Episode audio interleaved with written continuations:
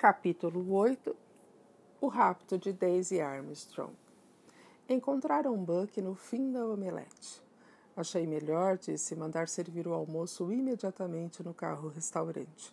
Logo em seguida ficará vazio e Poirot poderá continuar. Nesse meio tempo, pediu o almoço. Excelente, excelente ideia, disse Poirot. Nenhum dos dois recém-chegados tinha fome, mas beliscaram a comida. Só quando tomavam café, Buck mencionou o assunto que permanecia na mente de todos. É bien, perguntou. É bien, descobri a identidade da vítima. Sei também, porque para ele era imperativo sair da América. Quem era? Lembra-se de ter lido sobre a menina dos Armstrong? Esse é o homem que matou a pequenina Daisy. Cassette. Recordo agora. Foi uma coisa chocante, embora não me lembre de todos os detalhes. O coronel Armstrong era inglês, um meio americano, pois sua mãe era filha de Double Key Vanderholt, o milionário de Wall Street. Casou-se com a filha de Linda Arden, a mais famosa atriz norte-americana da época. Viviam na América e só tinham uma filha que idolatravam. Aos três anos, a menina foi sequestrada. Pediram de resgate uma soma quase impossível de se obter. Não os aborrecerei com os detalhes, vamos logo. Vou logo ao momento em que pago o resgate. A enorme soma de 200 mil dólares apareceu o corpo da criança. Havia sido morta 15 dias antes. O povo ficou indignado, mas o pior estava por vir. A senhora Armstrong esperava outra criança e, devido ao choque, deu à luz prematuramente, uma criança morta. Ela morreu também. Seu marido, com o coração em pedaços, se matou. Mon Dieu, que tragédia! Lembra-me agora, observou Buck. Houve mais uma morte, se não estou errado. Sim, sim, de uma ama seca suíça ou francesa. A polícia estava certa de que ela se envolvera de algum modo no crime. Recusou-se a acreditar nas suas desesperadas negativas. E finalmente a pobre moça tirou-se por uma janela e morreu.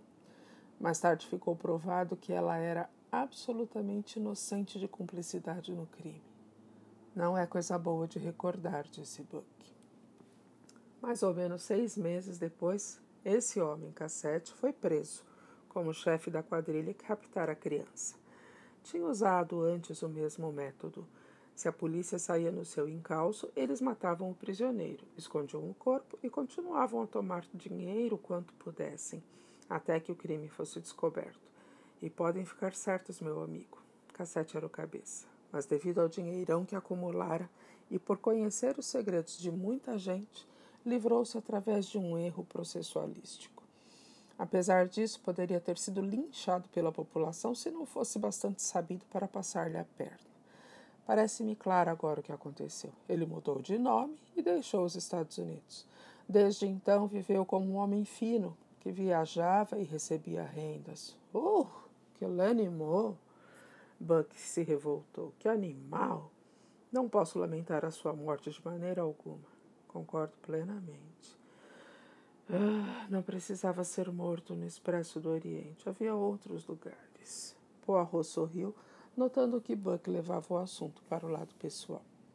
O que temos de nos perguntar é se este assassino, este assassinato, foi trabalho de alguma quadrilha rival trapaceada por cassete no passado ou se por vingança. Poirot em seguida explicou por sua experiência com os pedaços de papel queimado.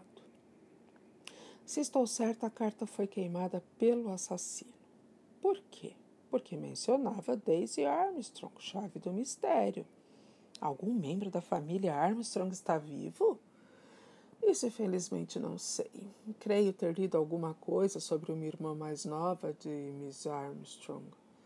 Poirot prosseguiu no relato das conclusões que tirara com o Dr. Constantine. Buck entusiasmou-se ao ouvir falar no relógio quebrado. Parece que temos a hora exata do crime. Sim, sim. Veio a calhar, disse Poirot. Havia qualquer coisa de diferente na voz do detetive que fez os dois outros observarem-no com curiosidade.